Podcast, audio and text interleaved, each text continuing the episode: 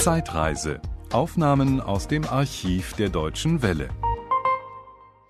Hier ist die Deutsche Welle. Verehrte Zuhörer, in unserer Reihe Gespräch mit stellen wir Ihnen heute die Burgschauspielerin Johanna Matz vor, die als Filmhannerl in jungen Jahren schnell populär und bekannt geworden ist. Heute spielt sie in Wien und in der Bundesrepublik Theater und ist auch in den Fernsehstudios zu Hause. Johanna Matz, Sie sind Wienerin von Geburt und ich glaube nicht nur dies, sondern äh, mit Leib und Seele oder mit Herz, wie man wohl in Wien besser sagt, oder für Wien. Und Sie sind seit mehr als 20 Jahren Schauspielerin. Auf der Bühne vor den Kameras von Film und Fernsehen sind Sie zu Hause und auch in Hörspielstudios, wie hier zum Beispiel bei der Deutschen Welle, wo Sie jüngst in unserem Schnitzler-Hörspiel Die Toten schweigen mitgemacht haben. Mhm. Äh, Frau Matz, Sie wurden früh entdeckt mit 18 Jahren, wenn ich mich nicht täusche, im Reinhardt-Seminar. Und Sie wurden von einem berühmten Theatermann entdeckt, von einem Literaten zugleich, von dem Lyriker, expressionistischen Lyriker Berthold Viertel. Vom Seminar äh, sprangen Sie sozusagen gleich auf die Burgtheaterbühne, was nicht jedem Anfänger vergönnt ist. Und war das nun eigentlich auch gleich für Sie ein Sprung in die Karriere? Wenn Sie heute zurückblicken, haben Sie es damals schon als Beginn einer Karriere empfunden oder wie war das? Nein, überhaupt nicht. Ich habe mich damit beschäftigt, weil ich mich lieber mit äh, Musik, Tanz und darstellender Kunst beschäftigt habe, was mit der Schule, aber das ist für ein junges Mädchen ja nichts Außergewöhnliches. Und ich besuchte eben auch in diesem Zusammenhang das Reinhardt-Seminar, das der Akademie für Musik und Darstellende Kunst in Wien unterstand und diese äh, drei Fächer in sich vereinigte. Und äh, da war ein, eine Aufführung von Sommernachtstraum, in der die Tanzklasse also mitwirkte. Und so kam ich ins Schönbrunner Schlosstheater zum Schauspiel und dann machte ich die Aufnahmsprüfung, so kam ich ins Reinhardt-Seminar. Und vom Reinhardt-Seminar, äh, das war dann ein Zufall. Man sollte vorsprechen und ich sprach vor und wurde genommen. Das war nicht für mich der Beginn der Karriere, aber eigentlich der Beginn dazu, dass mein Leben sich mit einem Beruf, also dass ich immer einen Beruf gehabt habe, und zwar von diesem ersten Moment an durch Berthold Viertel. Denn bis dahin habe ich damit gespielt, so wie Kinder spielen. Und äh, von da ab dachte ich, nein, nein, das ist doch was für mich. Mhm. Nun kommen Sie aber nicht aus einem Theaterhaus wie viele Ihrer Wiener Kolleginnen. Eben, ja. Ihr Vater war, glaube ich, Ingenieur. War Ingenieur und, und Bergsteiger, großer Sportler und Skifahrer und so. Also eher ein Sportler. Er aber hat allerdings seine Bücher zu Hause gehabt, die ich ja auch habe und in denen ich immer sehr, sehr viel gelesen habe. Aber wie gesagt, in die Welt hinauszutreten mit einem richtigen Beruf, das habe ich mir damals gar nicht vorgestellt. Und äh, dann sind Sie aber eben im Reinhardt-Seminar nach einigen Jahren äh, von Berthold Viertel für eine ganz bestimmte Rolle äh, herausgeholt worden. Das war ähm, von der Carson McCullers Member of the Wedding. Das ist die Frau, die auch jetzt mit ähm, Albee zusammenarbeitet. Er hat eine Novelle von ihr dramatisiert und das war ja damals 1950 im September, also noch schon sehr früh nicht? Ja. Und äh, das Stück ist auch nicht, also wie gesagt, Karriere kann man da gar nicht sagen. Wir haben das Stück 13 Mal gespielt. Wie war die Arbeit mit Berthold Viertel? Hat er dem einzelnen Künstler viel Spielraum, viel Freiheit gelassen? Unheimlich viel. Unheimlich viel. Es war ganz selbstverständlich. Er brach jede halbe Stunde ab, um eine Zigarettenpause zu machen, was ähm, viele Künstler sehr irritiert hat, denn man musste immer wieder von vorne anfangen, immer wieder den Gedanken neu fassen, äh, den man gehabt hat, und da musste man ja notgedrungen dann auch dazu stehen, nicht? Und äh, das ergibt aber dann eine ungeheure Sicherheit auf der Bühne. Sie würden diese Methode gegenüber heuteren Regimemethoden äh, vorziehen? Ja, ich finde, sie ist, es ist einfach die natürliche Form. Ich sagte ja schon, da empfand ich, das ist was für mich. Ja, wenn, wenn, wenn es auf, also bei den Proben so zugeht und wenn. Stücke derart äh, mit dieser Aussage gespielt werden, dann sah ich, also damals als junger Mensch nach dem Krieg, als sehr junger Mensch, ähm, sah ich einen Platz für mich und eine Ausdrucksweise. Und äh, denn die Pathetik und die Klassik stand mir damals also sehr fern. Mhm. Und da fühlte ich mich sehr wohl. Und äh, wenn man heute also viel vom Diskutieren und miteinander reden spricht und so, dann, ich meine, das war damals selbstverständlich, dass man gekommen ist und gesagt hat, man versteht das nicht und er hat es einem erklärt. Oder er hat gesagt, warum machen Sie das so? Ich, ich würde das nicht so machen, nicht? Das war ganz selbstverständlich. Man hatte keine Angst vor der Autorität. Mhm. Äh, nun doch wieder zurück zu Ihnen selbst. Sie waren die jüngste Burgschauspielerin und Sie haben äh, in einer ganzen Reihe von Stücken gespielt. Äh, welches waren nun äh, Ihre liebsten Autoren oder die liebsten Stücke? Waren es Schnitzlerrollen? Ja, Schnitzler, Kleist, Strindberg, äh, Ibsen, äh, ja, was dann später habe ich, wie gesagt, also Klassiker wirklich lieben gelernt. Wir haben eine Bühne, die naja, die dem, also dem goldenen Schnitt entspricht. Also sie hat einen ähm, Hintergrund, sie hat, äh, sie ist doch sehr akustisch. Sie meinen das Burgtheater? Das Burgtheater. Und es verlangt direkt nach auch nach Glanz und Festivität. Äh, nun zieht das Burgtheater doch aber gerade auch oft mit Schnitzler ins Akademietheater, nicht? Ja, wir haben zwei Bühnen, also das Akademietheater und, und das große traditionelle Burgtheater. Und ich glaube aber, dass man in beiden auch eben sehr modern spielen kann, was wir halt modern nennen, eben menschlich, humane Darstellung. Mhm. Äh, Schnitzler und Hoffmannsthal wird oft im Akademietheater gespielt, Hoffmannsthal aber auch schon sehr oft im, im großen Haus. Ja. Mhm. Und ja, und Schnitzler zähle ich schon fast bald zu den Klassikern. Klassikern. Und Horvath. Ja. Mhm.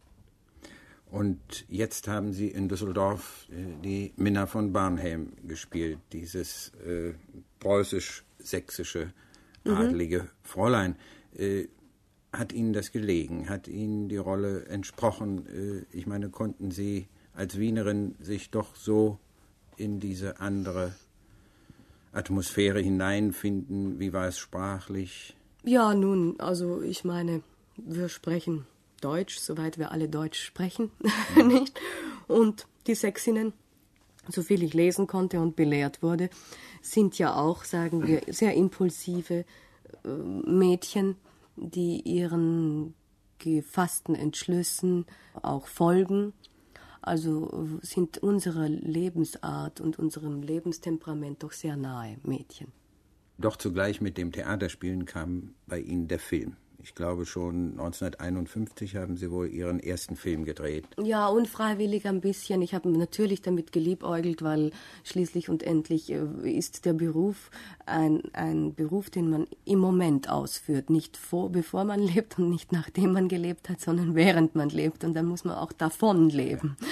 Und da mm, in Österreich also viel gefilmt wurde und wir sehr gute Komiker hatten, ähm, Oskar Siemer, ähm, Moser und äh, auch einen Film hatten, der also uns sehr unsere Eigenart also sehr in die Welt trug. Ähm, sollte ich mitwirken bei einem Film, wo Paul Hörbiger mitspielte. Äh, ich wollte dann nicht recht, weil ich wieder eine schöne Rolle am Theater hatte, aber da hatte ich äh, schon eine Kostümprobe über mich ergehen lassen und da hat man mir bedeutet, ja, wenn das so ist, dann heißt das, ich hätte den Vertrag unterschrieben, jetzt müsste ich auch spielen.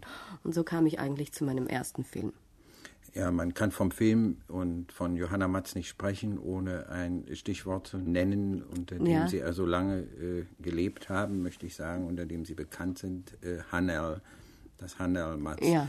Äh, wie ist das eigentlich, wenn man so ein Attribut, so ein Schildchen um den Hals bekommt, äh, mit dem man dann äh, leben muss, auch in einer Zeit, wo man eigentlich doch gar nicht mehr das Hanel ist? Ja, das hat mir eben ein von mir sehr geschätzter Schauspieler Ernst Waldbrunn in Wien hat mich ganz früh gewarnt davor. Im Übrigen habe ich sogar noch Förster Christel unter Johanna Matz gespielt. Aber eines Tages kam ein WIFA-Manager, ein Typ irgendeiner Filmfirma, auf die Idee, äh, vielleicht wäre mit diesem Hannerl was anzufangen. Hannerl, Hederl, Heiderl, Tschöll, flink und schnell, nicht so wie es bei Schubert heißt.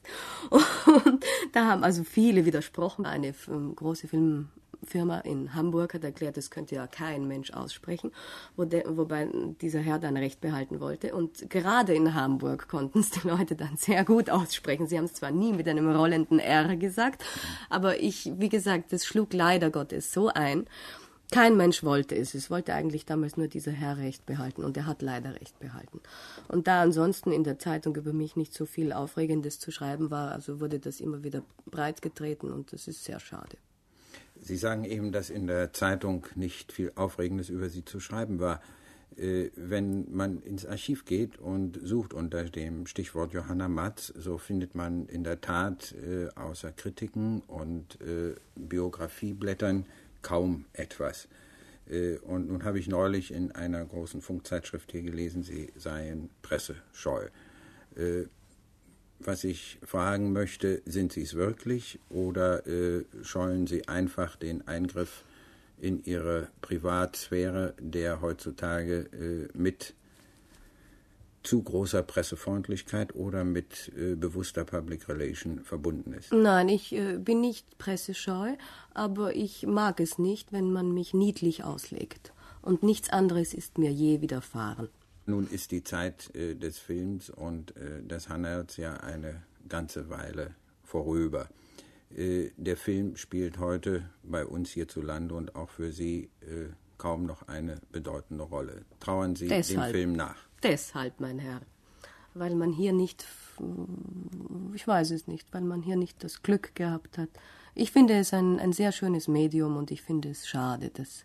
Im Übrigen sind einzelne sehr gute äh, Sachen zu verzeichnen. Aber nur, leider nur einzelne in der Äh, deutschen Filmproduktion. Was etwa, was meinen Sie? Auch Schlöndorff und also ich kann sie sonst nicht alle nennen. Ich habe manchmal nicht Zeit, das alles zu sehen, aber der Schüler Törles fand ich war eine sehr schöne Sache und sicher noch das eine oder das andere, aber wie gesagt äh, nicht sehr viele. Äh, nun aber spielen Sie im Fernsehen. Sie haben Christinas Heimreise gemacht. Sie waren die Mitzi Schienagel Mhm. äh, in der Asmodi-Fassung von Josef Roths äh, 1002 Geschichten. Die 1002. Mhm. Zweite Nacht. Geschichte. Oder Nacht, Nacht, ja. ja. Äh, und Sie haben neulich mit O.W. Fischer zusammen gespielt. Das heißt, neulich wurde das Fernsehspiel gesendet. Äh, ist das Fernsehen für Sie ein Ersatz? Nein, das ist kein? Ersatz. Das Fernsehen ist ein genauso interessantes Medium, vielleicht für Sport- und Nachrichtenübertragung. Ein noch interessanteres. Es ist ein, eine Momentaufnahme. Sie können im Film immer noch etwas darstellen oder etwas vermitteln, eine Aussage geben, je nachdem, wie der Regisseur und der Kameramann sich das vorstellen. Im Fernsehen müssen alle noch viel intensiver, finde ich, zusammenarbeiten, weil das ist wirklich ein Objektiv, das unter die Haut geht. Sie können dort nicht ein Schauspieler sein und etwas spielen, denn im Fernsehen finde ich, wenn Sie eine Großaufnahme haben, sieht man, was Sie wirklich denken. Da sieht man dann nicht die Rolle, da sieht man sie. Und das ist das Aufregende daran. Ich mag alle drei Medien einfach deshalb, weil das Theater mir ein Empfinden, ein, ein, also, ähm, ein Erlebnis vermittelt und ich glaube auch dem Publikum, das wieder erinnerlich ist. Nach langer, langer Zeit, wenn es gut war. Der Film ist, äh, den können Sie nach 20 Jahren wieder spielen und können sich, äh, können sehen, wie, wie es war oder wie die Entwicklung war oder was man, welche Geschichte man halt ähm, gemacht hat und was einen daran interessiert hat. Und das Fernsehen ist eine ungeheure Momentaufnahme für den Schauspieler, glaube ich, oder fände ich also richtig. Und es ist mir hin und wieder, ich glaube, in Geschichten aus dem Wienerwald ein bisschen gelungen. Welche Rolle war Ihre liebste? Welche würden Sie am liebsten spielen? Och, welche Rolle war meine liebste? Ich hab, muss ehrlich sagen, ich habe zum Beispiel die Annie im Anatol acht Jahre gespielt. Oh, Das kann man wohl nicht, wenn man die Rolle nicht liebt, aber das heißt nicht, dass ich die anderen nicht geliebt habe. Und äh, welche ich eigentlich ständig spiele, ist die Widerspenstige. In der widerspenstigen Zähmung. Die spielen Sie Na, eigentlich ständig im Leben und ich würde sie auch ganz, sonst ganz gern spielen. Manfred Moschner unterhielt sich mit der Burgschauspielerin Johanna Matz. Das war ein Podcast aus dem Archiv der Deutschen Welle. Schön, dass Ihnen das Angebot gefallen hat. Empfehlen Sie uns doch bitte weiter. Deutsche Welle. Mehr unter dw.de.